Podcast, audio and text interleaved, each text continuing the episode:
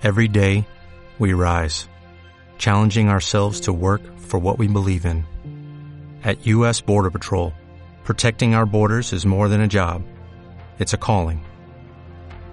Agents answer the call, working together to keep our country and communities safe. If you are ready for a new mission, join U.S. Border Patrol and go beyond.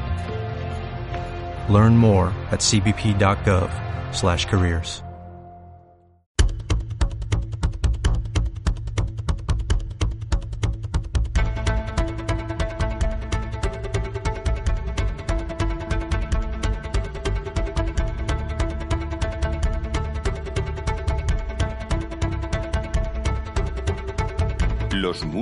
sutiles. Con Guiller Verdín en Info Radio.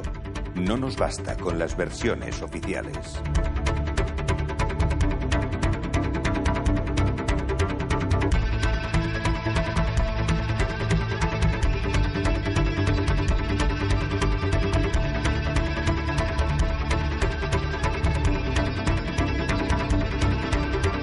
Para empezar, he de decirles que hoy es un día de celebración. Hoy celebramos el Día Mundial de la Libertad de Prensa. En 1993 Naciones Unidas decidió que algo como la libertad de información debía de celebrarse. Y no solo es una celebración, también es un día de reivindicación.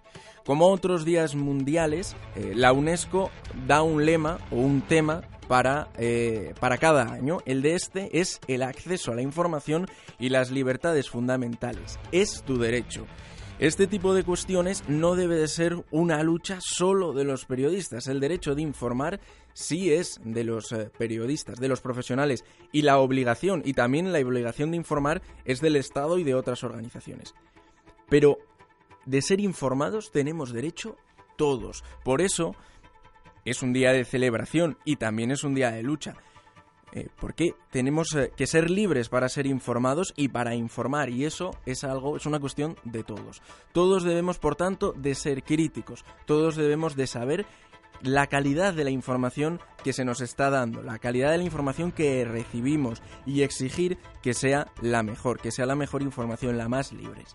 No seáis ciudadanos pasivos, no dejéis, no os dejéis llevar por lo que lo, lo que os den. En España, por cierto, eh, eh, estamos, está este derecho entre nuestros derechos fundamentales, está en el título primero de nuestra Constitución, junto a otros eh, derechos tan elementales como el de la vida, el del pensamiento, el de la ideología, el de expresión o el propio derecho a la libertad.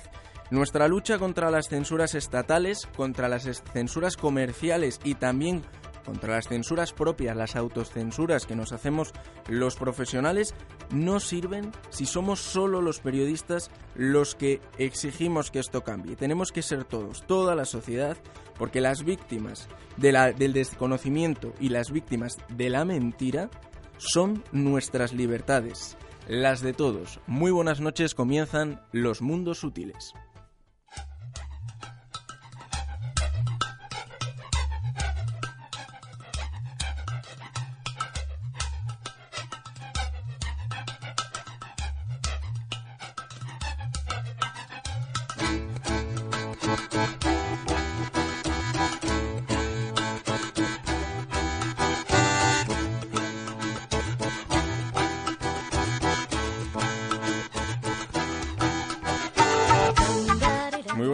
¿Cómo están? Soy Guillermo Verdín en el control técnico Inés Calviño. En este programa de los mundos sutiles hemos querido hablar de robots. Lo que antes era ciencia ficción, hoy casi es historia, porque la creación de elementos artificiales que se muevan como nosotros, que se parezcan a nosotros o que incluso piensen como nosotros, no es algo nuevo. Con Alejandra García haremos una panorámica de la robótica desde Da Vinci hasta nuestros días.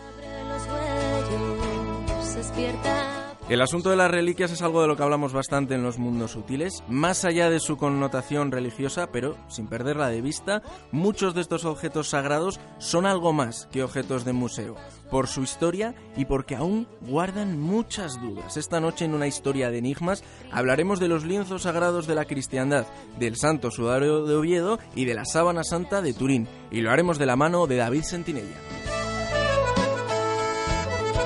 La semana pasada, si lo recuerdan, hablamos de algunos grupos satánicos que al parecer pueden estar detrás de algunas de las grandes decisiones que se toman.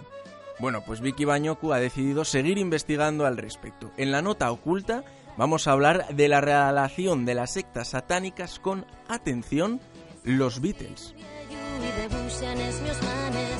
En Ciencia Sutil volvemos a mirar al cielo. Jesse Cristóbal nos trae algunos de los misterios que nos aguarda el universo, que son, por cierto, la mayoría. Materia oscura, criovolcanes, atmósferas de planetas, mares de metano y, claro, hablaremos del noveno planeta. Este es el menú para esta cena de, de, hoy, para esta noche de misterio en Inforadio. Yo no me lo voy a perder, no sé ustedes.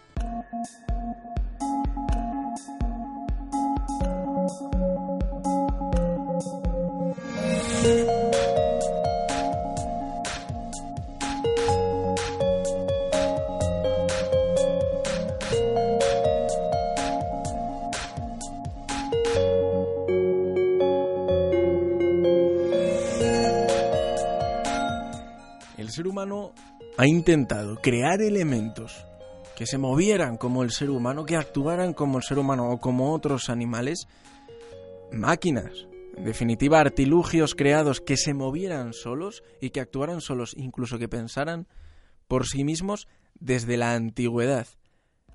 Pero también con esa capacidad, con esa novedad, viene un miedo, una preocupación que también ha sabido reflejar la ciencia ficción. Esta noche en los mundos sutiles, robótica, con Alejandra García.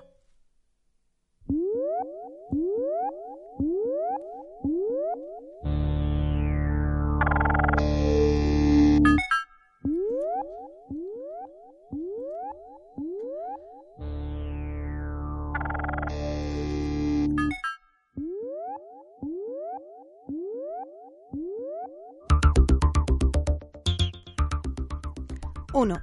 Un robot no hará daño a un ser humano o por inacción permitir que un ser humano sufra daño. 2. Un robot debe obedecer las órdenes dadas por los seres humanos, excepto si esas órdenes entrasen en conflicto con la primera ley. 3. Un robot debe proteger su propia existencia en la medida en que esta protección no entre en conflicto con la primera o la segunda ley.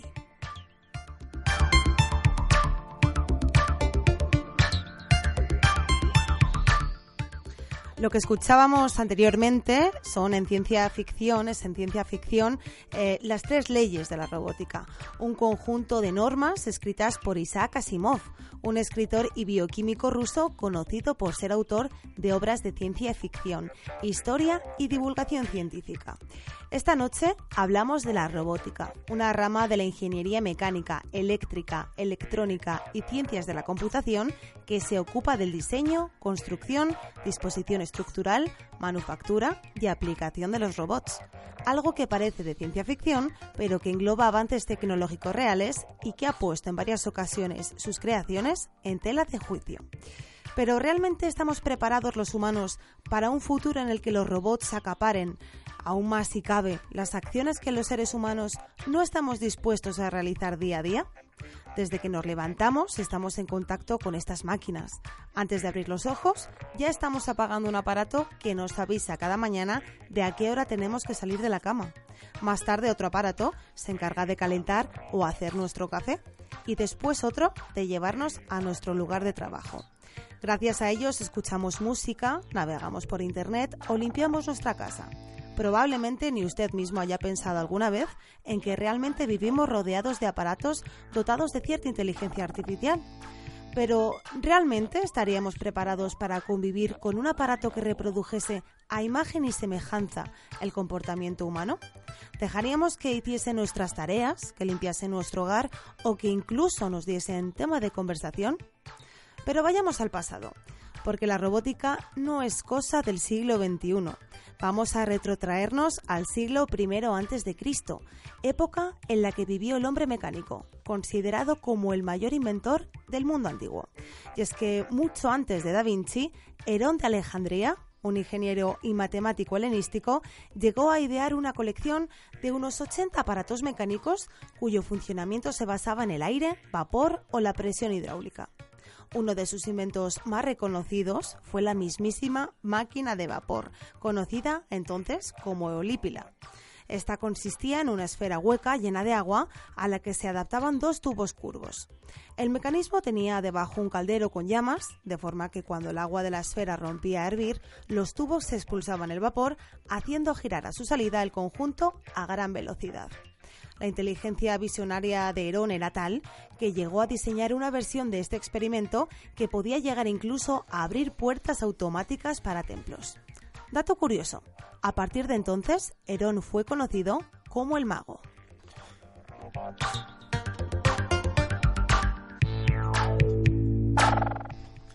Muy buenas noches, Ali. Muy buenas noches, Guiller, ¿cómo estás? Con esta música robótica que, no podía que ser suena, que suena de fondo. We are the robots.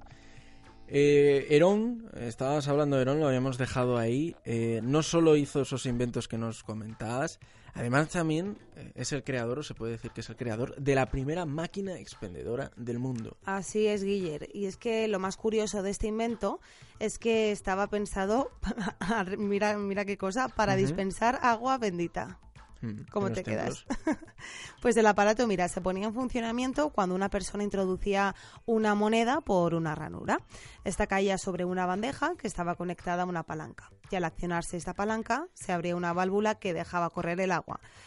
Pero sin duda yo creo que lo más increíble es que mm, este hombre Herón inventó los primeros autómatas autorregulados que eran capaces de tomar sus propias decisiones sin que tuviesen que estar pues manejados ¿no? por, por el ser humano. Su perfección en este ámbito llegó a tal punto que creó un teatro de marionetas automáticas.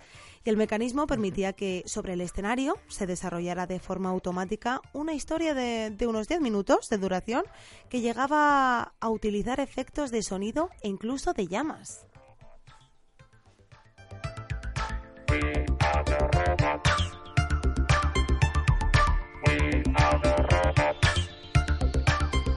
Esta música nos viene al pelo, pero además de rítmica, a la par yo creo que es hasta graciosa, ¿no? Con ese We Are the Robots. Sí, porque Eh, la gente no te está viendo bailar. pronunciando, pronunciado por propios robots, ¿no? Eso parece.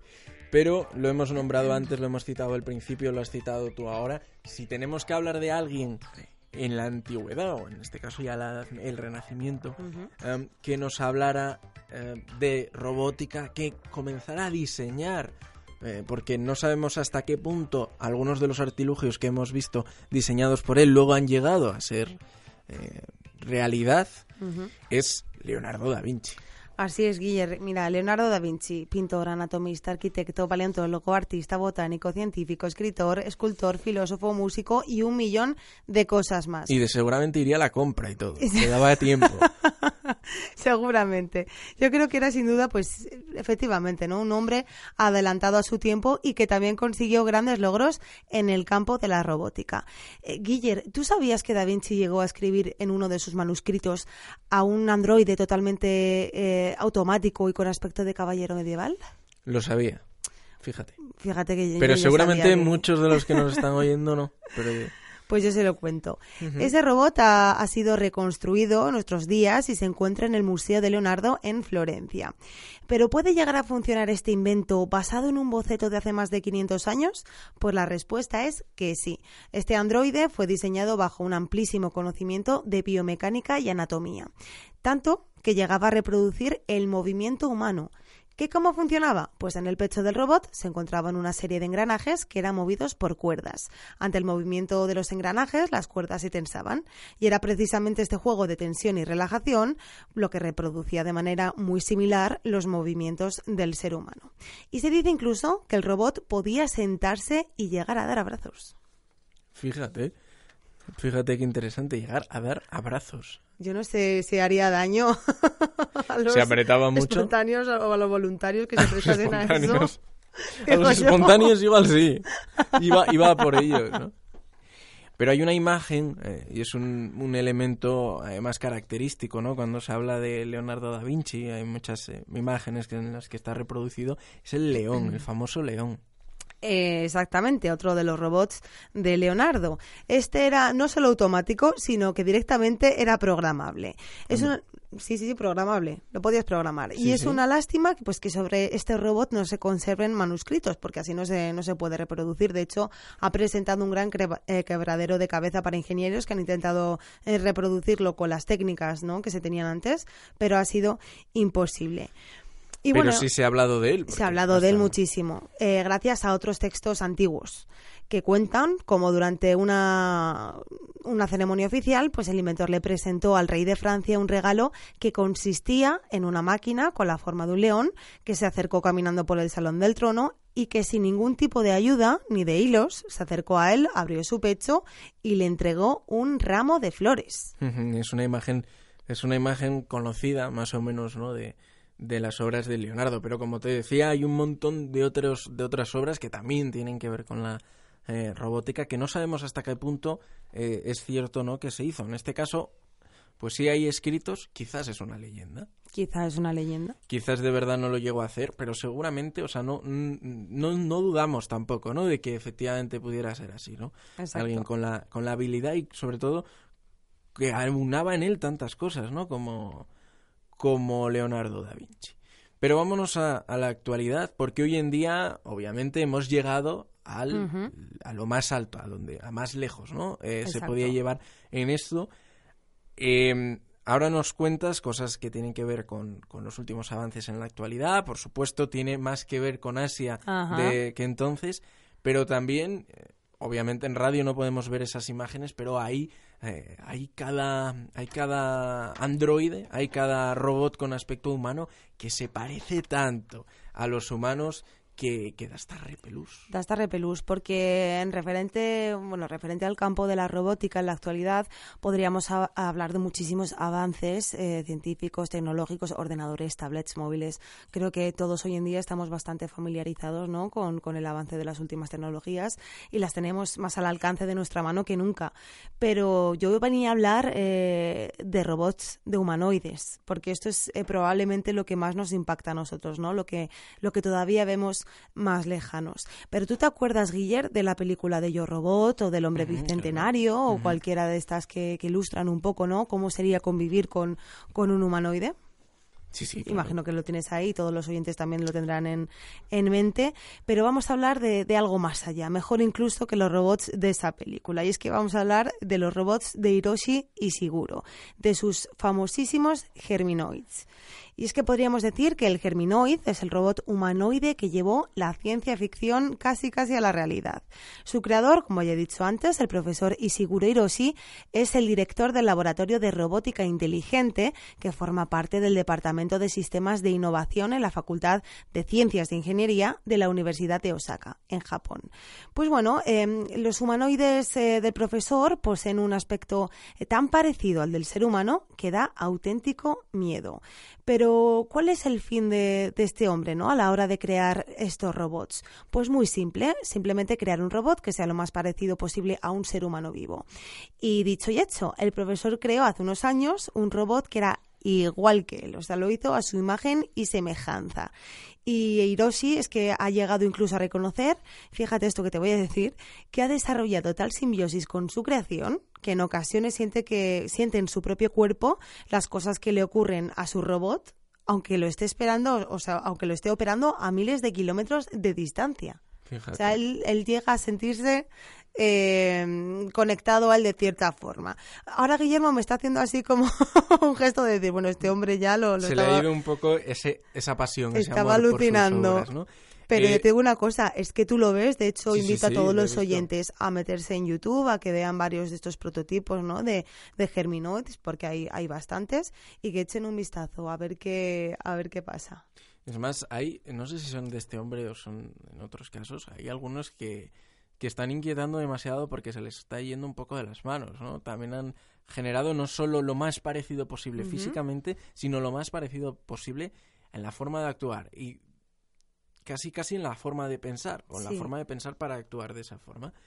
Y, y hay alguno que está mosqueando mucho porque en algunas presentaciones eh, algunos robots, eh, en este caso era un robot que simulaba ser una mujer, eh, llega a decir en un momento dado que su misión es acabar con la humanidad.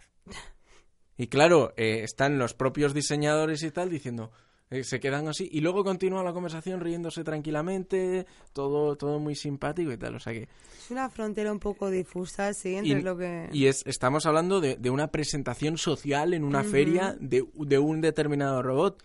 Sea, no, no es que de repente les haya salido eso en el, en el laboratorio o que, que cuenten la anécdota y no es verdad. No, no. No, no, en una presentación va y suelta el robot que su misión es acabar con la humanidad. A ver, da miedo, porque si te das cuenta, estos, estas máquinas eh, funcionan a través de, pues, eh, de lenguaje lógico, ¿no? De, de encriptaciones, imagino yo que, que también de, de lenguaje informático, de lenguaje numérico, de, de- de secuencias, pues que, que va más con la lógica que con, que con otra Y cosa. con la estadística. Y con la estadística. Es muy interesante también todos estos programas que se están intentando generar de inteligencia artificial. Eh, lo hemos hablado yo creo alguna vez en, en los mundos. Eh, hay una página web en la que tú... Cleverbot. eh, eh, ¿Se llama así? Sí, es Cleverbot, que tú hablas con la máquina directamente con el ordenador. Puede ser. Yo Sí. lo que me estaba refiriendo es un programa informático en el que tú Ah. vas dejando todos tus datos. Ah, entonces no. o que van tomando tus datos de las redes sociales, de tal forma que cuando tú falleces pueden reproducir una conversación contigo. Eso fíjate que salió en el capítulo de una serie muy conocida, yo no sé si la conocerás, Black Mirror, que hay un capítulo que habla precisamente de, de esto.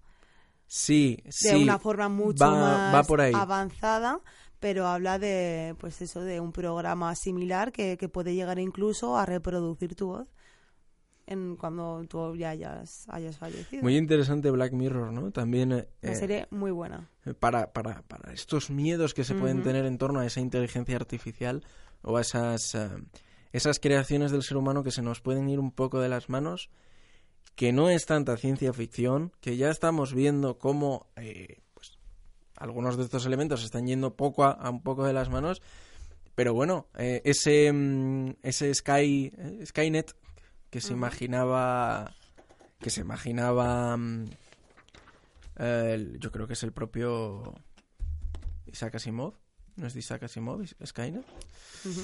Eh, se nos están ¿el qué? Que sí, que sí, que creo que sí. que si no se nos, nos corrigen ustedes con todo. Skynet es eh, es de qué es de Terminator. Entonces no es de Isaac Asimov. Bueno nos mandan un, un tweet a eh, arroba los mundos útiles sin la última S. Lo vemos le respondemos se lo agradecemos no pero Skynet Sí, es favor. sí Skynet es la máquina que va generando em, a estos y por los que están luchando efectivamente en, en Terminator no eh, que se les va de las manos en un momento en un momento dado se van de las manos las máquinas y son las máquinas las que crean propias máquinas y se autoabastecen y continúan. Es muy interesante. Una cosa eh, Ale porque yo no lo conozco me dejas aquí el dato Ajá. yo no conocía esta teoría y además es inquietante valga la redundancia que es la teoría del valle inquietante Pues sí, Guillermo, hablando antes, lo que me estabas comentando, pues eso, de los de estos eh, humanoides, ¿no? Que están inquietando cada vez más a- al ser humano. Pues esta es una teoría que apoya precisamente eso. Y es que esta hipótesis, bueno, vamos a empezar diciendo que se desarrolla en los años 70 por Masahiro Mori. Todo queda en Japón. todo parece queda en. Japón todo queda en casa casa. Pues por Masahiro Mori, que era un experto de robótica japonés. Esta hipótesis describe, bueno, la hipótesis, la teoría del valle inquietante, que así es como se llama, eh, describe el sentimiento de rechazo que se produce hacia un robot por parecerse mucho a un ser humano. Pues bien, según Masahiro Mori, cuanto más dotamos a los robots de comportamientos o gestos antropomórficos o humanos, nos mostramos más eh, incómodos y empáticos hacia ellos. Bueno, más cómodos y, y empáticos hacia ellos. Reaccionamos mejor ante una máquina si tiene ojos, por ejemplo, o boca, aunque no los necesiten para funcionar. Pero Mori sostiene que esta reacción no se mantiene constante, sino que llega un momento que, de la relación humano-robot en que la respuesta emocional se vuelve negativa. ¿Pero por qué? Pues al principio la respuesta emocional de una persona al robot se va haciendo positiva hasta que la similitud entre ambos es tal que resulta inquietante. Genera, digamos, un, sen- un sentimiento de, de extrañeza hacia algo familiar. Nos sentimos identificados con el objeto que observamos, pero al mismo tiempo somos conscientes de su condición no humana y eso nos produce una sensación de aversión. Pero justo después la reacción cambia de nuevo y se vuelve positiva una vez más y la relación humano-robot se empieza a parecer más a una relación normal entre personas. Fíjate. Mira qué cuántos baches, ¿no? cuántos la tiene la relación entre un robot y un ser humano. Como los propios seres humanos, ¿no? Que es Pues casi. también- De hecho, Hiroshi, eh, Hiroshi em, em, Ishiguro. Ishiguro, gracias Guiller, del que hablábamos antes, el profesor que hablábamos antes, em, él defiende que en un futuro sí que vamos a llegar a, a convivir ¿no? con, con esta serie de, de androides y que incluso nos vamos a poder llegar a enamorar de ellos. Él en muchas ferias tecnológicas. Como él del suyo, ¿no? Pues eso parece, porque muchas ferias tecnológicas ha dado a conocer, pues algunos de sus germinoides han estado en contacto con el público y la gente, pues después de estar interactuando un rato con el humanoide, sí que afirma y, y, y- y como que se da por vencido, ¿no? En, en sí y dice, pues sí, a lo mejor yo podría llegar a enamorarme de, de un humanoide de, este, de estas características. Fíjate que me lo creo.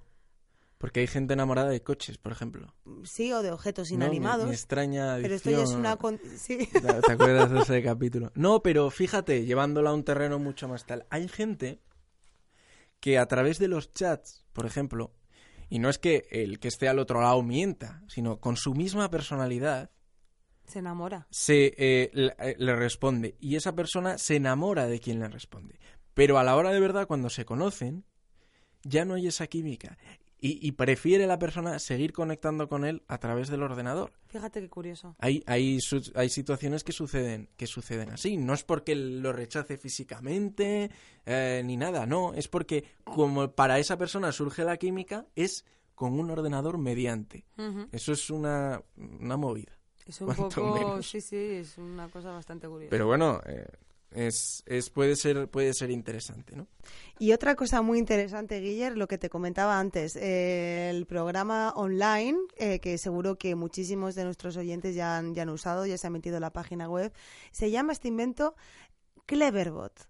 Atención porque es un chat, es, es una página web muy simple, solo consta pues de la página principal y como mm, eh, el introductor de texto de Google, como un recuadrito así de texto, pues es lo mismo. Sí. Simplemente es como, un- pues como un chat, tú vas escribiendo y la máquina o el robot te va contestando. Una conversación. Una conversación. Es en inglés solo. No, es eh, lo mejor de, de- de este programa es esto, que inicialmente se desarrolló en inglés, pero posteriormente se ha ampliado a muchos idiomas. ¿Qué pasa? Que según tú vas hablándole al robot en un idioma o en otro, directamente cambia de idioma. Alejandra García, muy buenas noches. Muy buenas noches, Guillermo. Un tema muy interesante. Nos escuchamos, nos vemos la semana que viene Nos vemos la semana que viene con Al Descubierto. con Al Un Descubierto. tema siempre interesantísimo de esa España negra. Nosotros continuamos ahora en los mundos sutiles con una historia de enigmas.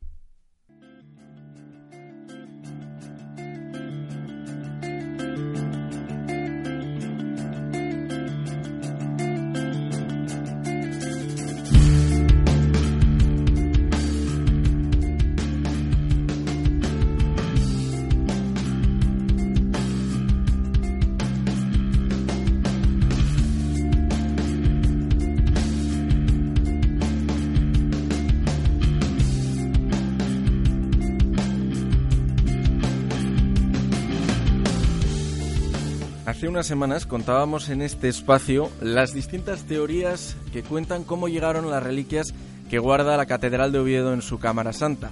Una de ellas, una de estas reliquias, quizás la más importante, es el sudario santo, que junto a la sábana santa constituyen el conjunto de telas que supuestamente cubrieron a Jesús después de morir.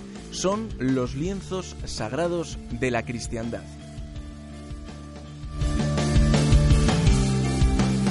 Y de eso vamos a hablar esta noche en una historia de enigmas. Y nos vamos a hacer preguntas como si son originales, qué diferencia la de Turín de otras supuestas sábanas santas, qué resultados han dado sus distintas pruebas. Vamos a preguntarnos también si la síndrome de Turín y el pañolón de Oviedo cubrieron al mismo individuo. Y para hacerlo, para ayudarnos a responder a estas preguntas, tenemos eh, con nosotros esta noche a alguien que teníamos ganas de tener ya con nosotros, que es un honor y es un placer eh, charlar con él y es David Sentinella. Muy buenas noches. Hola, muy buenas noches. ¿Qué tal? ¿Cómo estás? Bien, bien. A gustísimo aquí. David es un periodista especializado que lleva ya muchos años en esto eh, del misterio. Eh, que estuvo en el, en el segundo encuentro de periodismo del misterio, que lo hemos podido escuchar, que dijo esa frase tan rotunda de que el misterio debe de estar en el espacio de la cultura y no en los espacios del ocio, lo que ya prácticamente lo vamos a enmarcar ahí en, en el control de Tres Dinés. Eh, y además eh, ha sido, por ejemplo, entre otras cosas, eh, ha sido redactor jefe de la revista Enigmas y ahora es el presentador de La Escóbula de la Brújula en Radio 4G. Es un tema, el de los lienzos sagrados de la cristiandad, es un tema que conoces bien, pero es un tema interesantísimo. Es un tema interesante no solo por, o al menos a mí no me interesa tanto por la parte religiosa, que bueno, que como ya has dicho en el sumario, bueno, pues tiene su aquel, ¿no? Sino a mí lo que me interesa es más esa otra parte de la investigación, tanto histórica como científica. ¿Qué hace que ambos lienzos sean especiales? Ahí yo creo que es donde están las claves, donde radica, independientemente si cubrieron el, el rostro y el cuerpo de Jesús de Nazaret. Independientemente de eso, se trata de dos lienzos que, bueno, pues según los datos científicos, según las investigaciones, están entrelazados, es decir, ambos cubrieron el rostro de la misma persona y es un rostro, pues, de una persona que sufrió todo el proceso eh, que narra, por ejemplo, que narran las Sagradas Escrituras sobre la pasión que padeció Jesús de Nazaret. Vamos a ver más adelante esas coincidencias entre los dos lienzos, entre qué hacen también particulares eh, esos dos y, y, no otros. Pero vamos al, al origen porque mm, hay quizás reliquias que están creadas por la tradición o que empezamos a conocer en la tradición, pero estas, como, como has comentado, ya aparecen en ese, en ese Nuevo Testamento, aparecen en Juan 20 eh, y dice que, bueno, eh, fue Simón Pedro además el, el, primero que los vio cuando ya eh, después de, de, morir, después al, al primer día de la semana, dicen, eh, que fue María Magdalena, avisó a los eh, discípulos de Jesús, corrió Pedro hacia el, hacia el sepulcro y dice en eh, Juan 24, em, fue con fue Simón Pedro con, con, María Magdalena y fue Pedro el que más a prisa llegó, miró primero dentro y vio, bajándose a mirar, vio los lienzos puestos allí, pero no entró. Eh, Uh, y entonces, uh, después, al entrar, efectivamente vieron que seguían allí los lienzos puestos y el sudario que había estado sobre la cabeza de Jesús, no puesto con los lienzos, sino enrollado en un lugar aparte. O sea que lo que encontramos aquí ya es que efectivamente existen esos dos elementos, por un lado los lienzos y por el otro el sudario, y además nos explican qué es el sudario, porque el sudario es algo que no se pone después, eh, una vez ya claro. en el sepulcro, sino que se pone sobre la cruz para recoger esa sangre y esos fluidos eh, antes de bajarlo. Claro, esto además eh, ya lo marcan, bueno, lo que eran las leyes antiguas judías, lo que era el tribunal, el Sanedrín, marcaba que para las personas que fallecían con el rostro desfigurado, desfigurado o sangrante, pues había que cubrirlo. Entonces, ese sudario, el que conocemos como sudario de Oviedo, eh, pues fue colocado eh, a esa persona, digamos, o llamémosle según ya las escrituras a Jesús, fue colocado en la misma cruz cuando él tenía la cabeza ladeada, es decir, cuando ya había muerto, tenía la cabeza ladeada 20 grados a la derecha y unos 70 grados aproximadamente hacia adelante, y en ese momento le colocan el lienzo, está eh, un rato, bueno, prácticamente tres cuartos de hora arriba en, en, la cruz y luego es bajado. Y esto es importante porque eh, y luego, si quieres, lo vamos analizando eh, si tenemos tiempo, porque hay dos tipos de sangre en lo que es el, el sudario de Oviedo. Bueno, em, estamos hablando, el sudario es un, es un paño de lino uh -huh. siriaco que viene a tener de un tamaño rectangular, de unas medidas de 83 por 53 centímetros, algo parecido para que los oyentes hagan la idea, como una toalla, algo parecido. Y a partir de ahí, bueno, pues ya cuando lo bajan, o sea, primero en la parte de cuando está arriba se mancha de sangre eh, todavía en, eh, digamos, emanada en vida, la sangre que está justo por lo que es eh, bigote, barba, etcétera, y luego posteriormente cuando lo bajan es cuando vuelve a emanar del cuerpo otra sangre, pero en este caso no es sangre vital, es decir, no es sangre emanada cuando la persona está viva, sino es una especie de suero sanguinolento en el que brota em, cuando ya está, digamos, tumbado boca abajo. Em, por la nariz y boca, sobre todo, y producido pues por un edema pulmonar. Posiblemente, posiblemente mm, por, el, por esa lanzada del, romano, de Longinos. Em, y luego, antes de entrar en el sepulcro, ya en el sepulcro, eh, ya en el sepulcro se le pone esa sábana. Pero antes se le quita el sudario. Sí, a ver, cuando, cuando llega al sepulcro, eh, lo que es lógico es eh, limpiar el cuerpo, es decir, se quita el sudario, o sea, se tumba en, boca arriba, para que nos entendamos, se limpia el, cuerpo, se quita evidentemente el sudario, se dobla y se pone ahí, digamos, en eh, lo que podía ser la cabecera de ese sepulcro y desalosa y luego es cuando se coloca lo que es la, la sábana santa que es, bueno, ya todos conocido, que va, el, el, procedimiento va, digamos, recorre desde los pies, sube toda la espalda, gira alrededor de la cabeza y vuelve a tapar todo el cuerpo hasta llegar a los pies, ¿no? Eso es lo que, bueno, cuando Simón Pedro y Juan, bueno, pues llegan al sepulcro, lo que se encuentran, evidentemente, según narran las... Eh, las eh, bueno los textos sagrados se lo encuentran ya sin el cuerpo evidentemente por esa resurrección de, Jesús y, entonces se encuentran, ahí es donde hablan de los dos lienzos. El, lienzo, lo que es la sábana santa, ahí puesto alargado encima de lo que es la, la, piedra, y luego ese otro lienzo que es el, el sudarión, el sudario, que es el que está doblado aparte.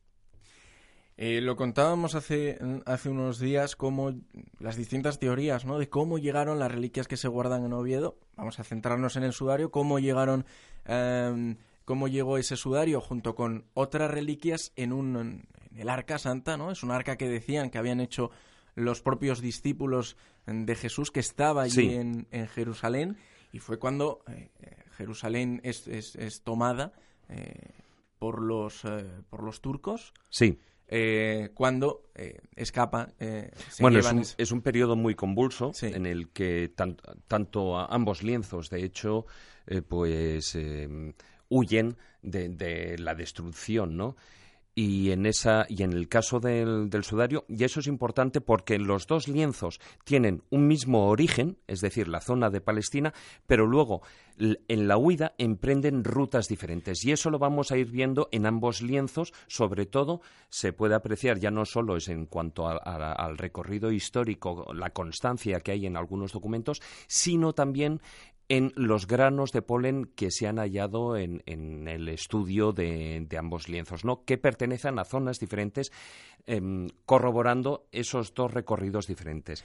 En el caso del sudario, en el caso del sudario, bueno, pues em, se, se traslada lo que es por el norte de África y entra por la península ibérica, por lo que es eh, la actual Cartagena Luego de allí eh, hace un recorrido hasta Sevilla donde permanece algunos años hasta el año 614, que em, ahí, pues bueno, por las invasiones eh, sarracenas, bueno, pues ya em, es llevado hacia Toledo. Nuevamente, cuando ya está en, Toledo, lo que es en la, época la, la, capital, bueno, ahí ya en el siglo VIII, pues se traslada nuevamente hacia el norte, huyendo eh, siempre de, de esas invasiones tomando lo que es la, Vía de la Plata, esa antigua calzada romana, y eh, llega hasta el norte de España, hasta prácticamente a lo que es la, ermita de Monsacro, y posteriormente ya en el siglo IX se tiene ese último traslado hasta llegar a Oviedo.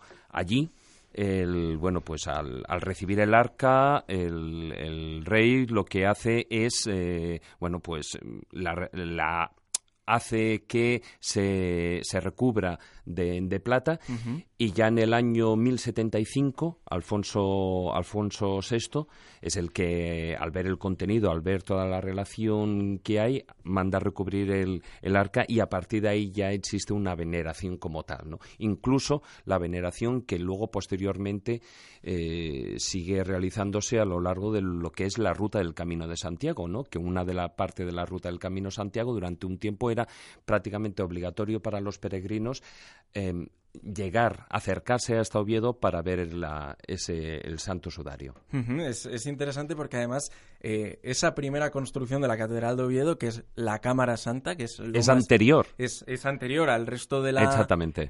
Porque se construye para albergar, eh, albergar estas, estas reliquias.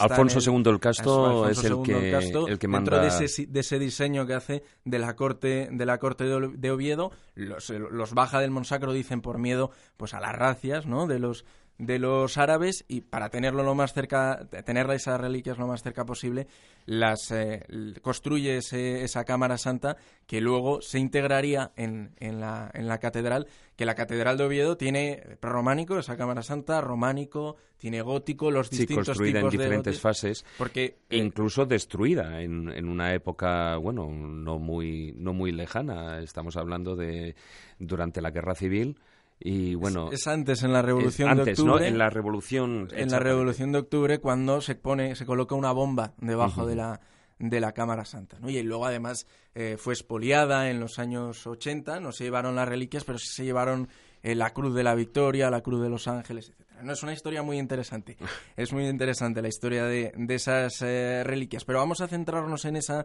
en ese sudario, en esas marcas de sangre que es una. Además, eh, se ve cómo, efectivamente, nos contabas antes, eh, fue colocado sobre la cabeza de esa persona eh, moribunda.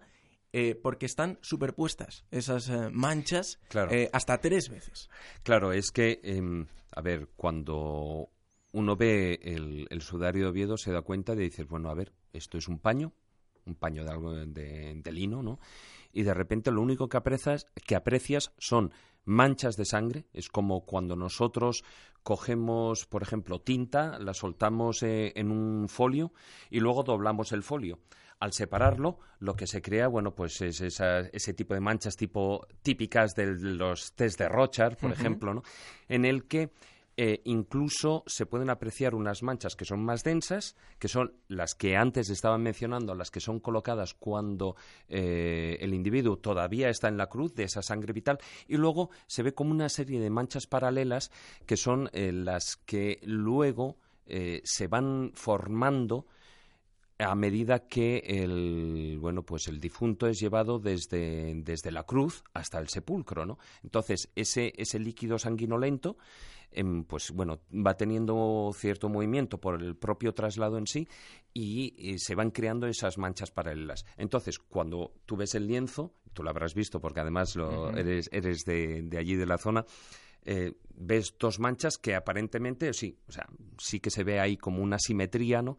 Pero eh, eso ya fue posteriormente cuando ya en el año 1965 Monseñor Giulio Ricci Em, que, bueno es del Centro Romano de Sindonología, pues empezó a investigar el tema y se da cuenta de que ese sudario de Oviedo puede tener cierta importancia. Ahí hay unos ejes de simetría que doblándolos, como tú decías, aparecen em, esas, mm, digamos, esas dos formaciones que tienen no es que estuviera doblado cuatro veces, ¿no? En realidad estaba dos, pero sí que a la hora de investigar eh, se mira como anverso y reverso, ¿no? El anverso izquierdo, el anverso derecho y reverso izquierdo y reverso derecho, ¿no? Que es, pues, como para que todos nos hagamos la idea, utilizando el símil que antes he utilizado de, de, la tinta en un folio, pues em, sería lo mismo, ¿no? Hay una parte que está más, em, que las manchas tienen más eh, tonalidad y en lo que sería la parte de atrás del folio, pues que tendría algo menos, ¿no?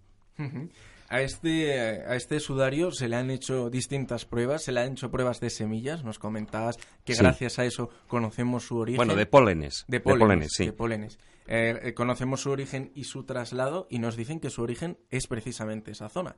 Es la primera, digamos, prueba de que nos, nos lo sitúa más o menos, aunque por lo menos en la zona de... sí, hay diferentes estudios, bueno, acerca de lo que es el sudario de Oviedo, ahí estuvo el, el Centro Español de Sindonología, el EDICES, eh, bueno, el, equipo de investigaciones del, Centro Español de Sinología realizó tres estudios que fueron clave. Por una parte tenemos el estudio de las propias manchas de sangre, eh, y, de, y de la sangre en sí, porque luego ya hablaremos que además coincide incluso con, eh, con la de la sábana santa.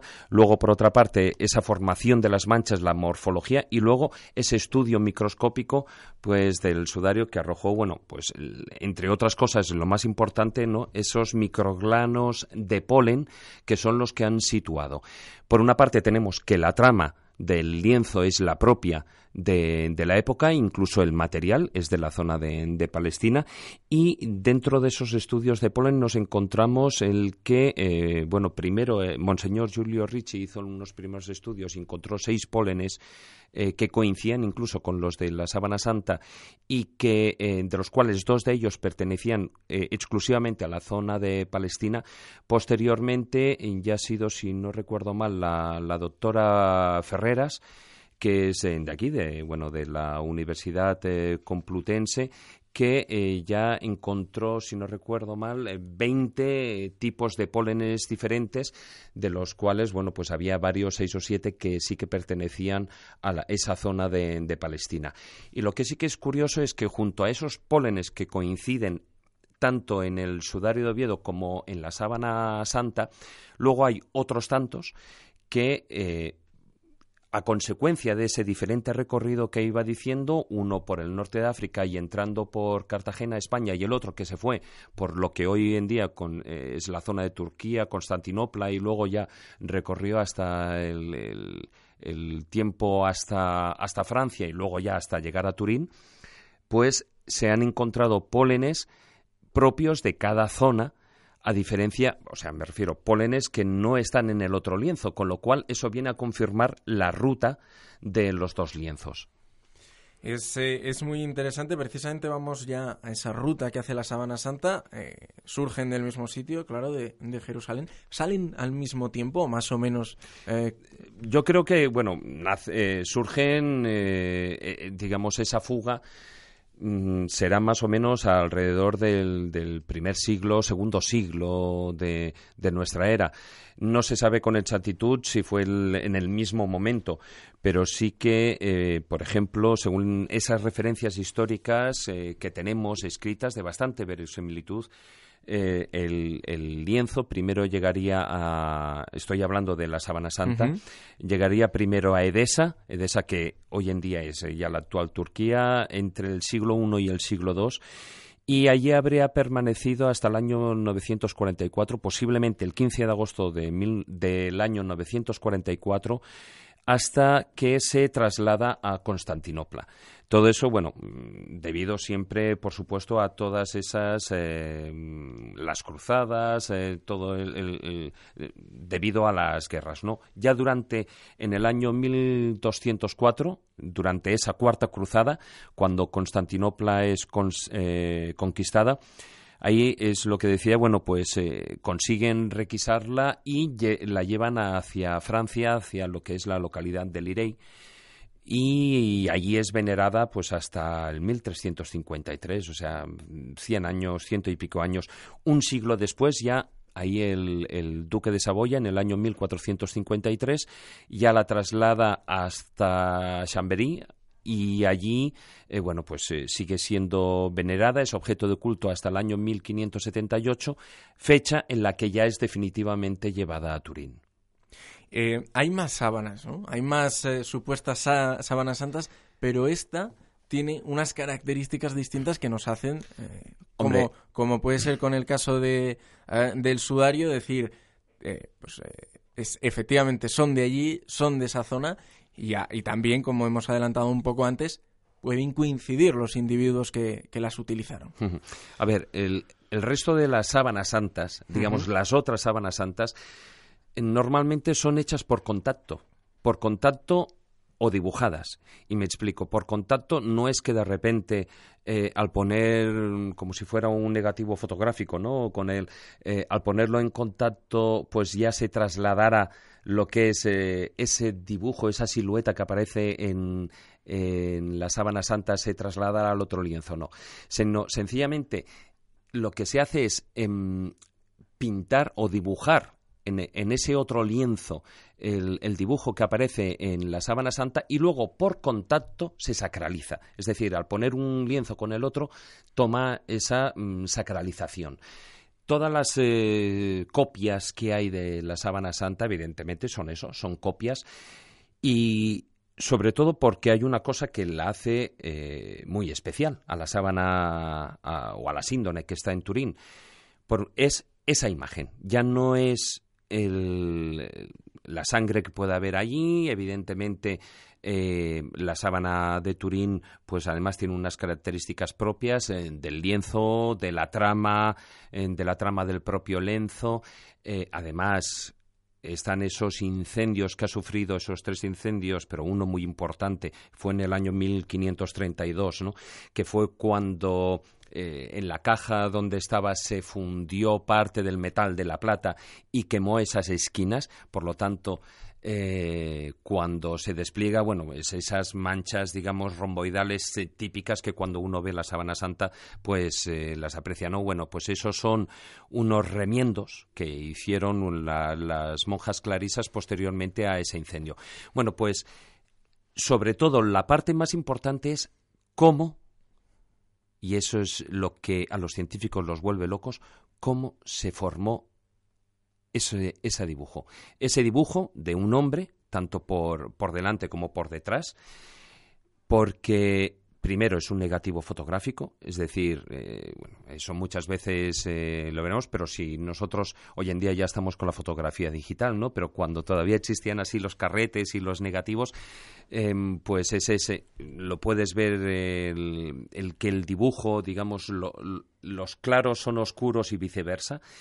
Y luego, por otra parte, el, el que las, eh, las fibras, primero no existe pintura, no existe nada que eh, ni ácido ni puede ser eh, producido por lo que pudieran ser los gases de, o de la fermentación eh, del, digamos del cuerpo putrefacto etcétera etcétera no entonces lo que se ha sabido es que ese, esa mancha, digamos, esos dibujos que conforman toda la estructura del cuerpo, pues solo están en una pequeña parte de lo que es la, fibrilla, ¿no? Y eso es lo que hoy en día mm, es imposible, imposible de, de, realizar. O sea, hoy en día necesitaríamos, eh, se han estado haciendo estudios con, con láseres Zimmer y, necesitaríamos, o sea, hoy en día con los láseres que tenemos no podemos hacer ese aparato. Necesitaríamos un láser, pues algo así como 600 veces muchísimo más potente y no solo por la zona, sino para cubrir todo el lienzo, los cuatro metros y pico que tiene. Es, es, lo, más, lo más potente y lo más interesante. Hay una diferencia que se puede, una pregunta que se puede hacer la gente. ¿Por qué la sábana sí lo tiene eh, y el sudario no? Eh, bueno, no sabemos, pero la diferencia histórica está en lo que habíamos comentado antes. El sudario se quita antes. Claro, exactamente. Es que, eh, según narran las escrituras, en el momento de la resurrección, el lienzo que tiene por debajo y por encima es la sábana santa. El sudario está doblado aparte. Entonces, el sudario es sencillamente, mm, ahí no aparece ningún dibujo, solo son manchas de sangre. Manchas de sangre que, eh, según las investigaciones, eh, según unos ejes de simetría, estaba doblado de una manera determinada.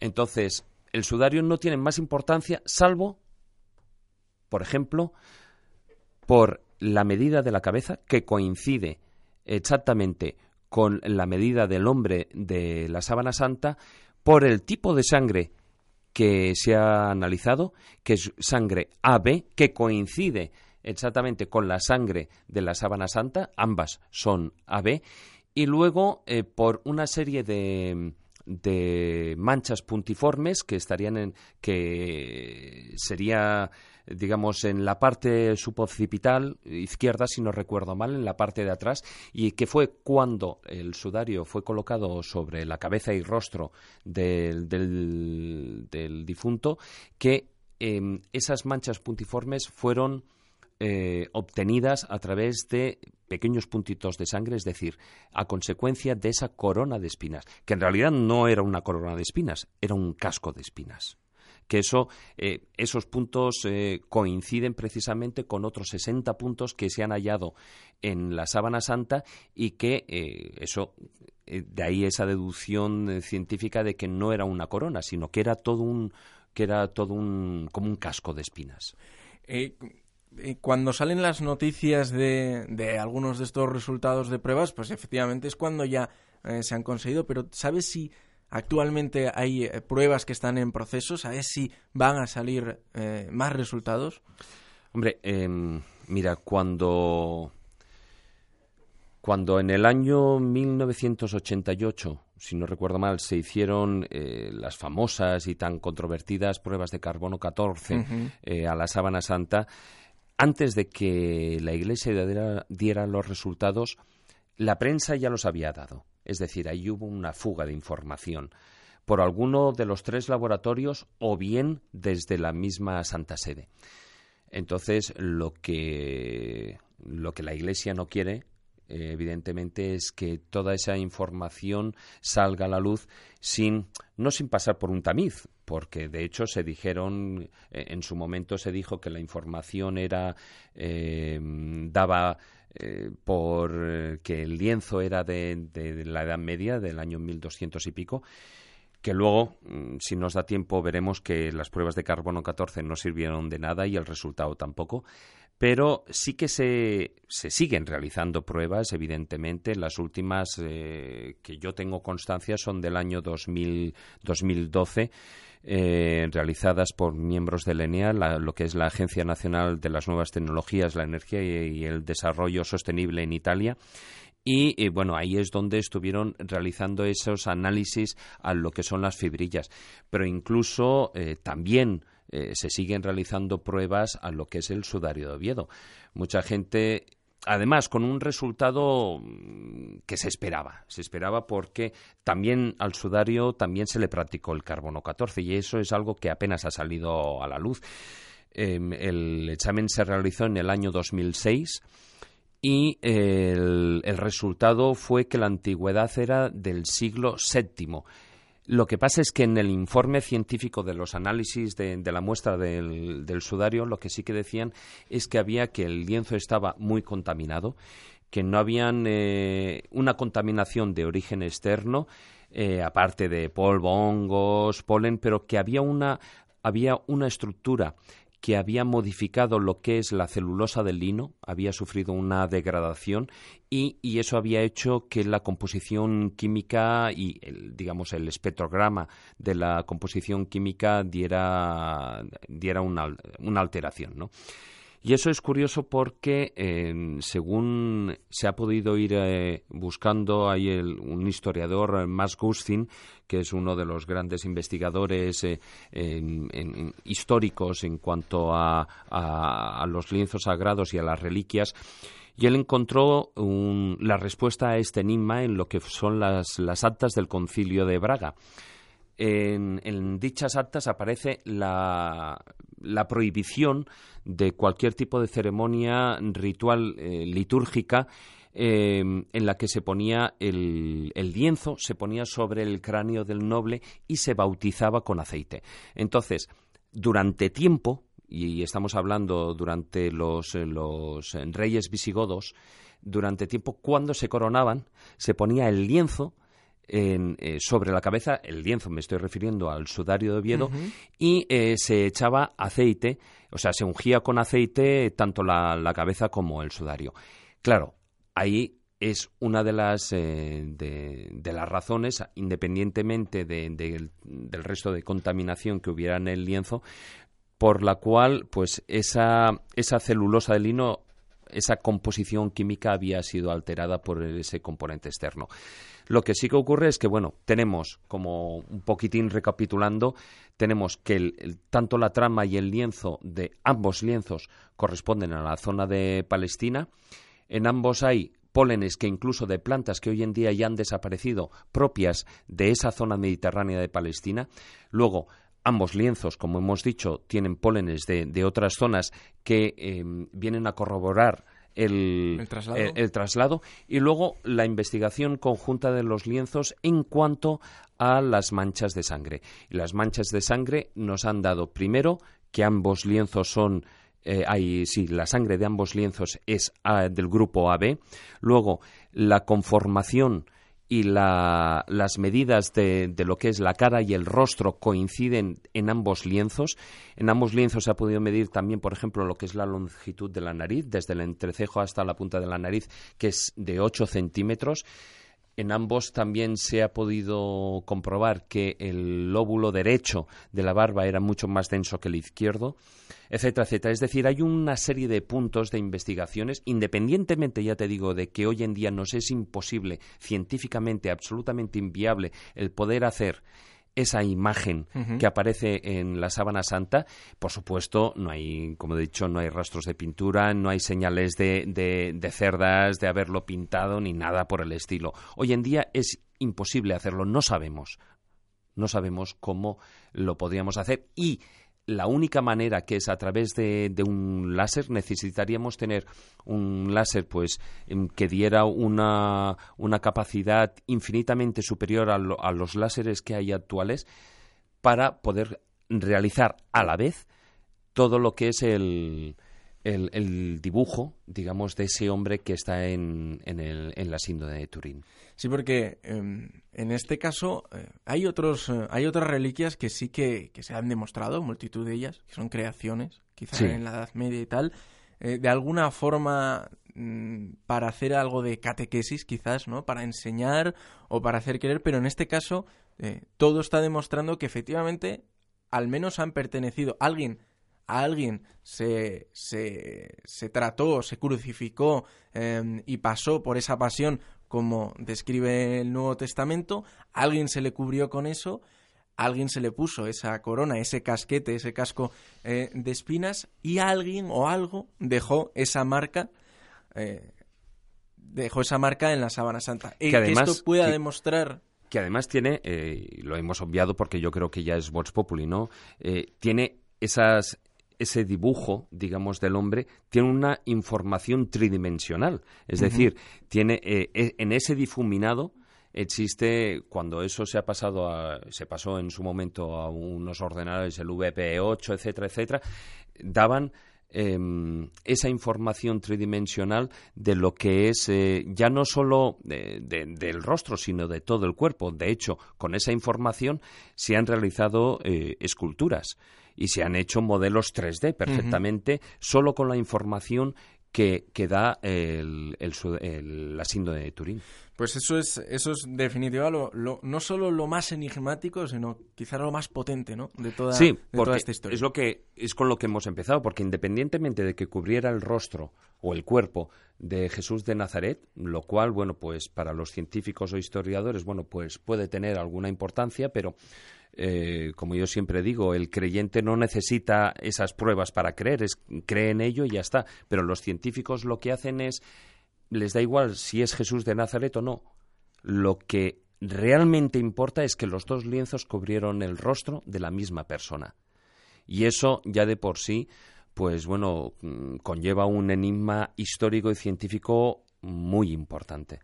David Sentinella, muchísimas gracias por estar esta noche en Los Mundos Sutiles, por ayudarnos un poquitín más a aprender sobre, sobre estos lienzos, para intentar eh, descifrar algunas eh, incógnitas, para echar otras más sobre la mesa, que eso es interesante. Sí, porque, bueno, eh, si muchas personas se pensaban que el enigma de la sábana santa pues estaba ya finiquitado, pues lo tiene muy claro. Hay, hay, hay enigma, por suerte o por desgracia, hay enigma para años.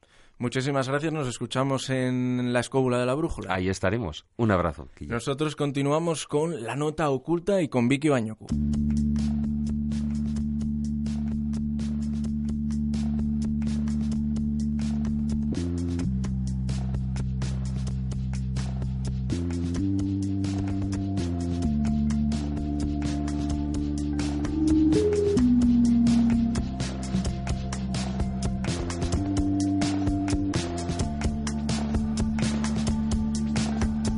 Y continuamos en, en los mundos sutiles después de, de hablar de, de, esas, de esos lienzos sagrados de la cristiandad con David Sentinella. Vamos a pasar de hablar de música o de esa otra historia de la música. Vicky Bañoco, muy buenas noches.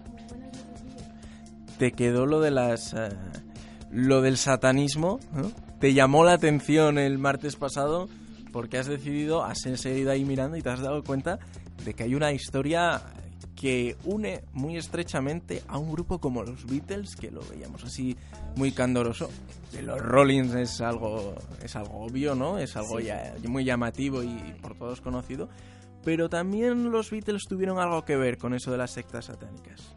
Hombre, sí, ya me apetecía hablar de, de los Beatles alguna vez, porque parecen un grupo, bueno, de unos cuatro jóvenes muy dulces, muy, no sé, que sí que dicen muchos que son más rockeros, pero al final acabaron haciendo música pop, ¿no?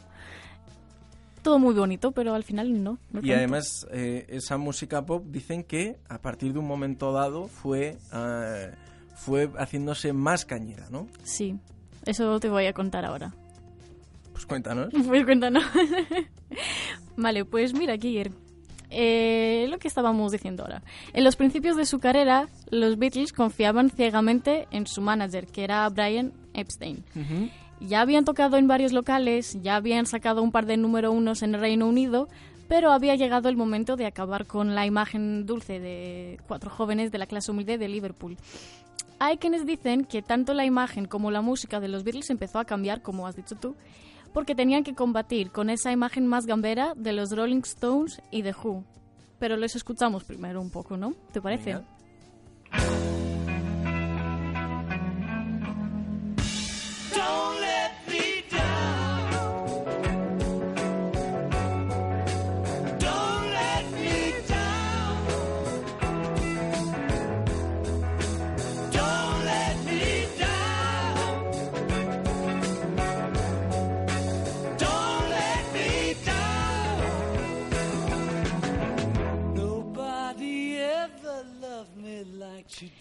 Pues con cambios de imagen me refiero a declaraciones un tanto polémicas, sobre todo expresadas por John Lennon, o también a portadas icónicas que regalaron a la prensa de la época, mm, como en la que aparecen los cuatro como carniceros, sujetando muñecos bebés y partes de cerdos sin piernas y brazos. No sé si la has visto alguna vez. No, pero igual mejor, ¿no? Ver. que no lo haya visto. No es tan asqueroso como suena ahora que... ¿Qué partes de cerdos eran? Partes sin piernas ni brazos. Sí, eso. O sea, el cuerpo del cerdo. Sí, pero partido, o sea... Sí, sí. Bueno. Eh, está en internet, lo puedes localizar fácilmente. fácilmente. Ujú. Pues eso, mm, se censuró enseguida esa Claro. portada y hoy en día sigue siendo la portada más cara para los seleccionistas. Es fácil verla en internet, pero luego tenerla, pues no. Bueno, pues hay algunos que llevaron todo eso un paso más allá, o será que fueron más observadores que el resto del mundo. En los años 70 el movimiento Meditación Trascendental, MT, creado por el gurú Maharishi Mahesh Yogi, alcanza forma mundial mediante su relación con miembros de la contracultura, especialmente estrellas del pop y del rock como los Beach Boys y los Beatles. Pues estos últimos asistieron a un curso de meditación trascendental en India, en cuyo transcurso escribieron la mayor parte de los temas del White Album de 1968. Por esa época los cuatro ya habían cambiado su imagen y todos conocían el estilo de vida de cada uno. Te sonará que pues John Lennon luchan- estaba luchando contra las injusticias políticas e ideológicas de la época, promoviendo una forma de ser pues bastante libre para, para la época. Y George Harrison monopolizaba las portadas de las revistas con su vida personal y su adicción a las drogas. Con lo cual, toda esa ideología que promovían tenía que venir de alguna parte. Y esta era una secta satánica o simplemente espiritual. La relación de MT con los Beatles fue fundamental para la difusión de esta secta entre los jóvenes occidentales. Su programa consiste en tratar varios tipos de trastornos mediante una incidencia en la neurofisiología que subyace al trastorno, eliminando antes que enmascarando las, eh, los síntomas de los trastornos. Todo esto coordinado por un equipo de psicólogos, psiquiatras, médicos e investigadores. Pues mira, parece ser más relacionado con la estimulación o el progreso científico que con el satanismo. Y es verdad que todavía no hay ninguna prueba de que en los años 70 se practicaban rituales. Pero en cambio se les consideró secta. Sí. Se, consider- se consideraban secta porque, mira, en 1984 el Parlamento Europeo aprobó un informe sobre el fenómeno de los nuevos movimientos religiosos o sectas. Y en 1983 el eurodiputado conservador británico Richard Cottrell presenta un informe con trabajos previos sobre la peligrosidad de determinados grupos sectarios. Pues MT estaba dentro de la lista de este informe. Fíjate. Y ahí está la prueba para todos los que crean que, que creen, perdón, que era una secta satánica. Que lo ha dicho el Parlamento Europeo. Sí. El Parlamento Europeo dice muchas cosas también. ¿eh? Y lleva gente así. Pues dentro de bueno, un no me voy a meter en, No, no, no, en pero- berenjenales. eh, donde no me... Por cierto, esto me recuerda, abro esos paréntesis que abro yo que no tienen nada que ver con el tema. Em, hablando de sectas y de religiones, al tema del Palmar de Troya, que últimamente es noticia porque el último papa del Palmar de Troya dimitido se ha ido a, a Monchil, que es un pueblo de, de Granada, con una chica que con la que está con la que ha empezado a salir, se va a casar y tal. Y lo que decía es que le preguntaban en una entrevista hace poco en el español un tema muy interesante, el del Palmar de Troya, que podemos hablar sobre él en los mundos en estos cinco programas que nos quedan. Eh, por lo menos en. Inforradio, no sabemos luego quién más, pero eh, el, el Palmar, y entonces decía, le decían, eh, pero están considerados como secta, y decía, sí, en el Ministerio del Interior estamos como secta, pero porque todo lo que no sea Iglesia Católica para eh, el Ministerio del Interior es una secta. Yo no sé si van tan así, ¿no? Hay extremismo, pero... Hay extremismo. Pero perdona que te haya cortado, vamos a No. continuar. Pues continuamos. Hemos comentado al principio que los Beatles tenían una relación tan estrecha con MT que incluso recibían parte de lo que ganaba dicha secta para promocionar sus discos. Esto tampoco se ha podido justificar hasta hoy en día, pero parece que la relación, y aunque no sabemos cómo llamarla exactamente esa relación, pues Ujú. sigue hasta nuestros días. En 2009, los dos únicos miembros de los Beatles en vida, Paul McCartney y Ringo Starr, apoyaron un evento organizado por MT dando un concierto. Esa edición promovía la aplicación de la meditación entre jóvenes en riesgo. Ahora bien, todos aquellos que estaban convencidos de las prácticas satánicas de MT han encontrado más evidencias. Por ejemplo, tenemos la del investigador y autor Maury Terry. En su libro El Mal Supremo escribe que entre 1966 y 1967 la secta satánica, esa es otra, la Iglesia del Proceso, reclutó a los Beatles. Un vínculo clave entre los Beatles y la Iglesia del Proceso es Kenneth Zanger, un seguidor del padre fundador del satanismo moderno. Eh, Anger nació en 1930 y de una estrella infantil del cine de Hollywood se convirtió en groupie no de los Beatles, sino de Aleister Crowley. Ese sí que le conoces, no te suena. Sí, claro. Eh, ha salido, fíjate, ha salido, eh, y podríamos hablar de él también de forma interesante en los mundos sutiles, en otras temáticas, pero ha salido más en esta sección, en secciones de música o Sí. secciones de, de cine y de arte, además él sale de ahí, pero más que en otras movidas, ¿no? Y podríamos hablar de él, Sí. eh, de creencias muy llamativas, de- del... eh, o sea, es, es un tío muy interesante a la par que, que llamativo, cuanto menos. ¿no? Claro, habíamos hablado de él en la nota oculta eh, cuando hablamos de Led Zeppelin, ¿no? Sí. Pues mira, eh, volvamos a, a Lester Crowley, no, a Langer. Eh, Sí. Como director de cine se dedicó mucho a producir cortometrajes de iconografía sadomaquista, fetichista y homosexual. Es decir, de todas esas cosas que se rechazaban en, en la década de los 60 y 70. Otra coincidencia en la que se han fijado los partidarios de esa teoría fue el lugar de la muerte de John Lennon y del rodaje de la película La Semilla del Diablo. La película se filmó en el edificio Dakota, en el mismo edificio en donde John Lennon fue asesinado. Pero hay más.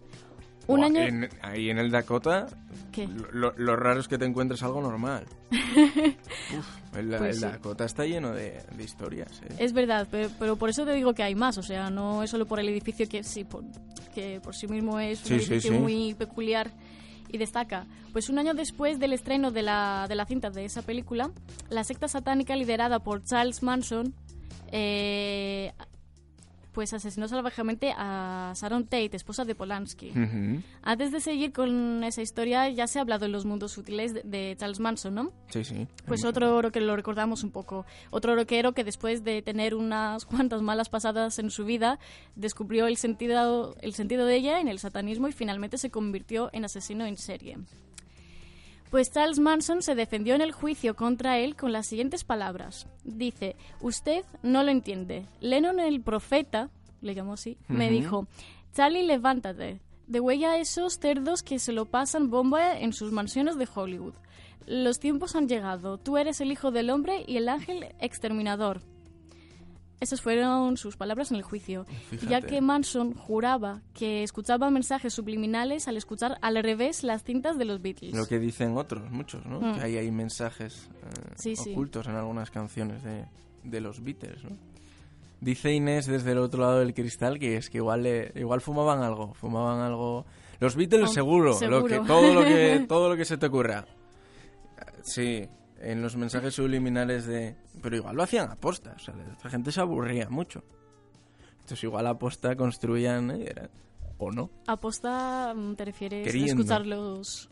No, que compusieran las canciones de tal forma que al revés pudieran sonar cosas. Ah, pues no, no sé. no. Dicen que algunas canciones eh, suenan eh, de los Beatles suenan efectivamente no Sí, solo sí, lo sí. que escuchaba eh, Manson, que debía de escucharlo solo Manson, por si no todos los Charlies del mundo hubieran matado a, a gente de Hollywood, sino que además decían eh, decían que se oían algunas cosas. ¿no? Hmm.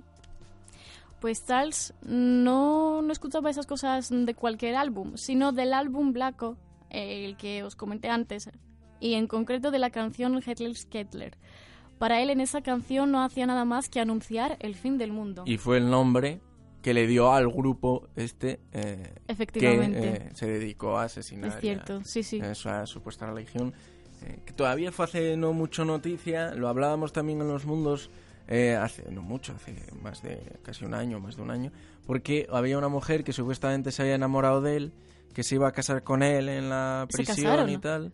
Sí, pero lo, sí, lo han dejado. Hombre, él está en la cárcel. Sí, pero lo han dejado, que quiero decir que ella se ha, se ha ido, que... Y bueno... Pero no, no es el primer caso en este sentido ni el último, o sea, no, no Mm. es el, el- Y no sabemos hasta qué punto son gente que efectivamente está muy pillada, que está colgada o que tiene otros intereses, ¿no? Eh, sobre, sobre eso.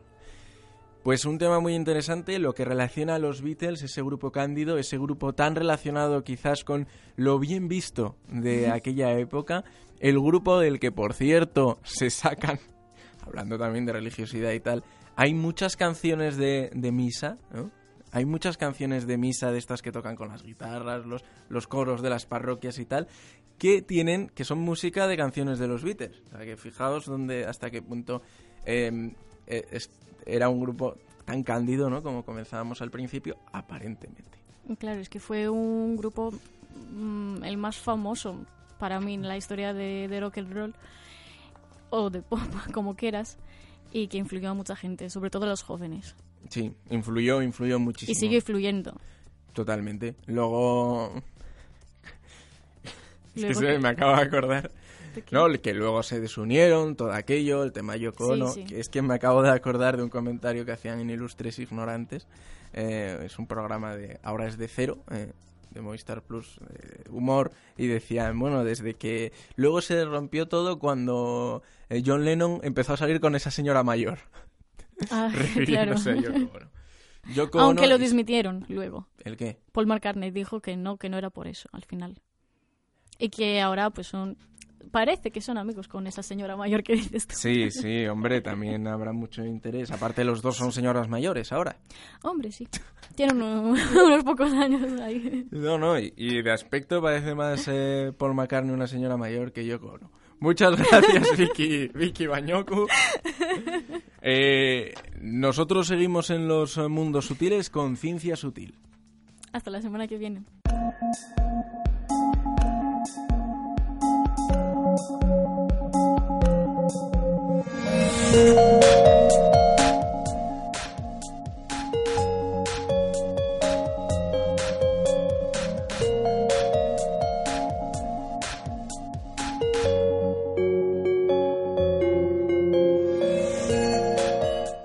Somos algo muy pequeño dentro de ese océano inmenso que es el universo. Somos esa gotita de agua. Por eso, todo lo que nos rodea es prácticamente desconocido para nosotros. Hay mucho más que desconocemos de lo que conocemos. Por eso, una vez más, en Ciencia Sutil, miramos hacia arriba, miramos hacia el cielo, hacia el espacio, para preguntarnos sobre lo que, lo que hay ahí arriba. Jessy Cristóbal, muy buenas noches. Así es, muy buenas noches, Guiller.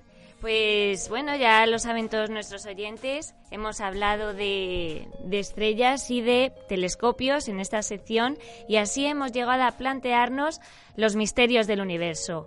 El planeta número 9 está por llegar. De momento la comunidad científica internacional parece que tiene alguna discrepancia al respecto. Dos científicos del Instituto Tecnológico de California, el Instituto Caltech, creen haber encontrado un nuevo mundo.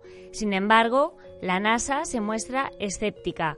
De momento solo es una hipótesis viable, pero en vías de desarrollo. Este estaría más allá del cinturón de Kuiper, un conjunto de cometas que comparten órbita con Plutón. Fue en 2006 la fecha cuando la Unión Astronómica Internacional cambió los parámetros que hicieron que Plutón pasara a ser un planeta enano. Redefinió los criterios por los que un cuerpo celeste es considerado planeta.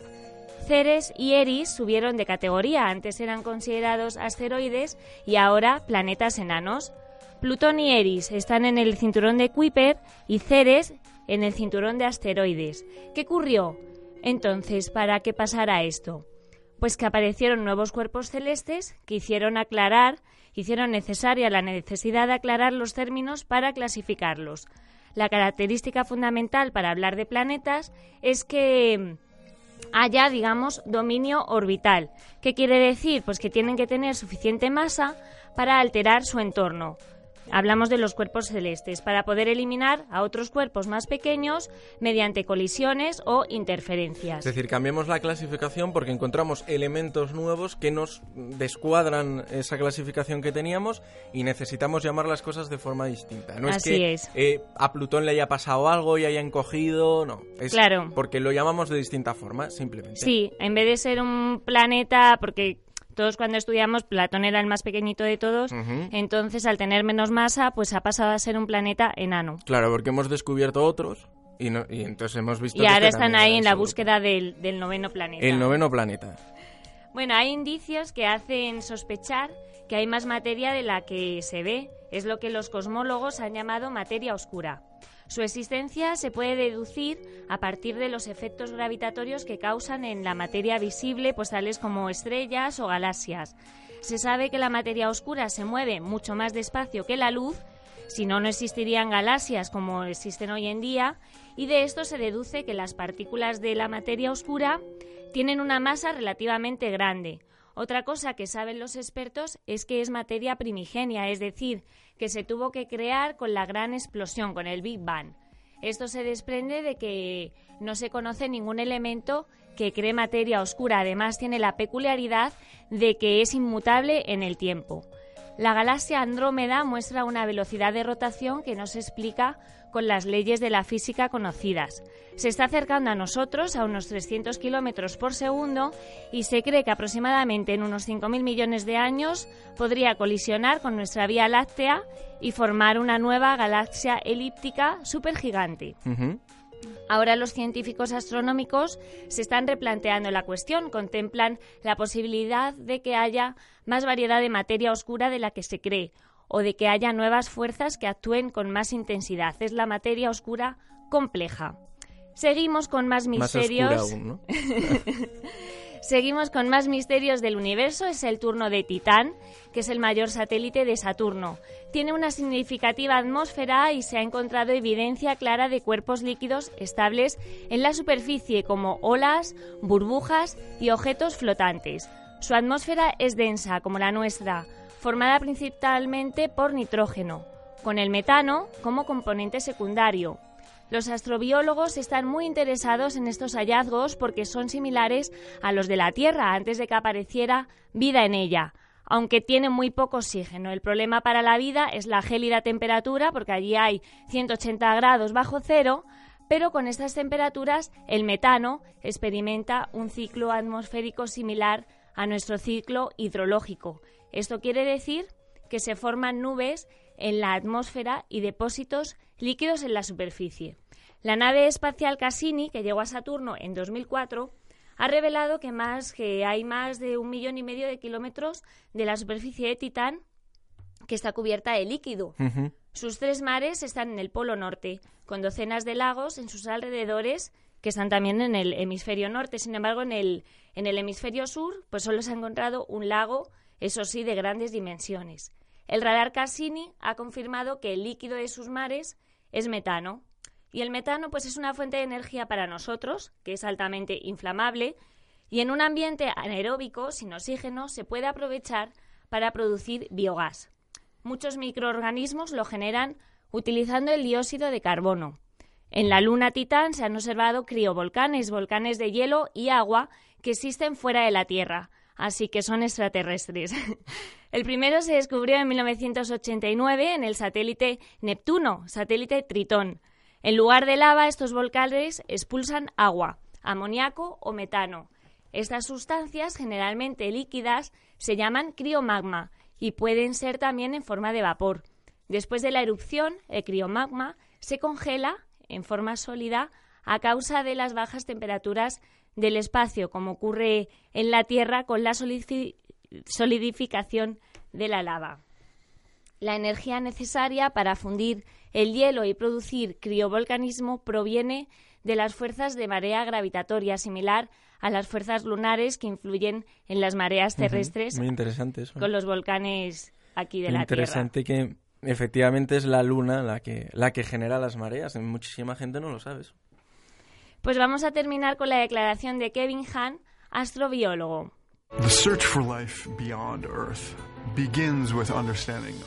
La búsqueda comienza con la comprensión de la vida en nuestro planeta y de la historia de la vida en la Tierra, que pudo haber comenzado en nuestros océanos. Si algo hemos aprendido acerca de la vida en la Tierra es que donde se encuentra el agua líquida, por lo general hay vida.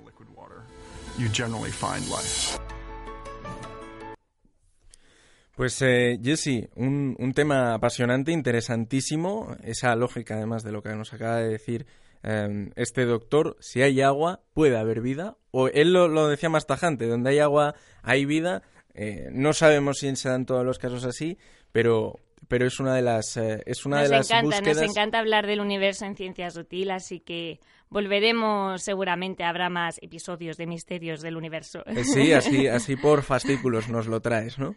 Mm, interesante, eh, puedes hablar de ello si quieres en próximas uh, en próximos episodios la noticia que conocíamos ayer uh -huh. de que hay tres nuevos planetas sí, que se que, parecen mucho a la Tierra. Hay que verlo, hay que verlo porque claro, ahora mismo es que están están deseando encontrar ese noveno planeta, pero hay que tener, hay mucha discrepancia en cuanto a la NASA y tal. Eh, son muy escépticos a la hora de, porque claro, tienen que ver que todo cuadre. Y además ese otro que no caso pase con Plu- como con Plutón, que digan que es un planeta y luego. pues vamos a ver qué hay en bibliociencia Vamos a, hoy. a buscar qué libro nos tienes hoy preparado en la bibliociencia. La bibliociencia.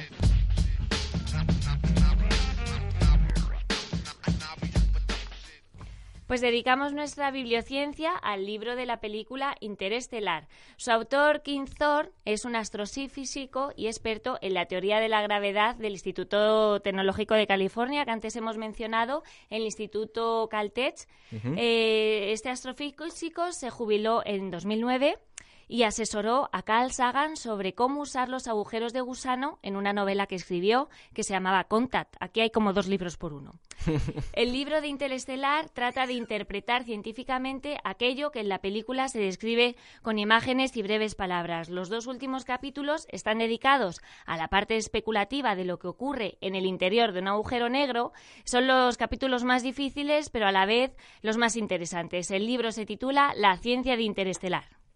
Y es como resuelve eh, la película, lo intenta resolver de una forma algo así, ¿no? Eh, Como que está Para, todo lleno para este de... astrofísico he leído que era muy importante que todo lo que saliera en la película no, no fuera muy allá de la realidad, ¿sabes? De las leyes físicas y... Pero como eh, lo que hay dentro del agujero negro es Hombre, claro, especulativo, eso ya- pues Bueno, no sabemos si pero- está todo lleno de estanterías que dan a- que van a dar Pues a, a- a muy- una casa en medio del campo estadounidense. ¿no? Si ya es difícil hablar de ella, imagínate mm, ponerlo en una película con imágenes. Claro, ahí es donde Porque está, que, que ¿no? todo La- en negro no puede estar. Fundido en negro no, no puede ser. Es que es difícil, pero vamos, a mí es que la película me pareció fantástica, así que el libro es a posterior, ¿eh? El libro es explicando la película, claro, no es, no es el libro so- eh, Así que contando eso- la película, sino intentando Eso viene explicar muy eso. bien, porque Sí. no hay muchos casos así, yo creo. No, no, es un caso muy interesante de divulgación, aprovechando la, la película y explicándola. Como hacemos aquí también y además pasándonoslo muy bien. Muchas gracias, Jessy. Nos escuchamos en el próximo programa. Muy bien, hasta ahora, luego. ahora nosotros ya nos vamos.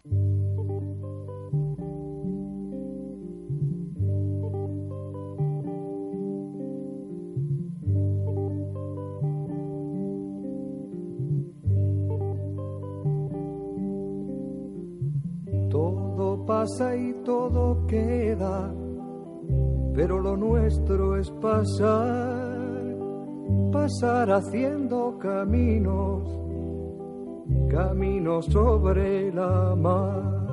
Nunca perseguí la gloria, ni dejar en la memoria de los hombres mi canción. Yo amo los mundos sutiles. Y hasta aquí este programa 33 de la cuarta temporada de Los Mundos Sutiles, el 95. Nos quedan cinco programas para terminar esta temporada, para llegar al programa 100. Si te has perdido algo, si quieres volver a escuchar el programa, si quieres compartirlo, tenemos podcast en iBox y en iTunes. También podéis eh, buscarnos en Facebook, que somos Los Mundos Útiles Inforradio, y en Twitter, arroba Los Mundos Útiles, sin la última S. Y escribirnos a los mundos útiles arroba gmail.com. Estamos esperando que nos escribáis para comentarnos cosas, para mm, hacernos comentarios, críticas, eh, peticiones, eh, lo que queráis.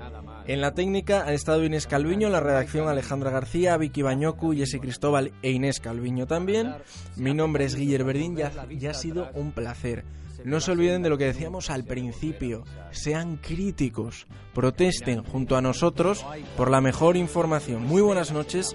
No dejen de asombrarse. No dejen de curiosear. No dejen de buscar los mundos sutiles.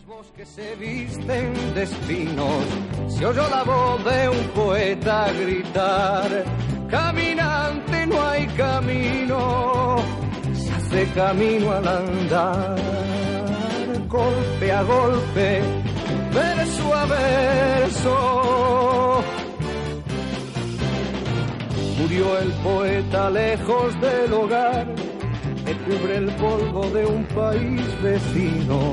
Al alejarse le vieron llorar. Caminante no hay camino, se hace camino al andar. Golpe a golpe, verso a verso.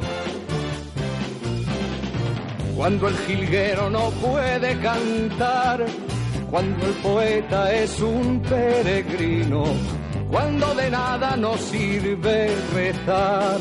Caminante no hay camino, se hace camino al andar. Hola, buenos días, mi pana. Buenos días, bienvenido a Sherwin Williams.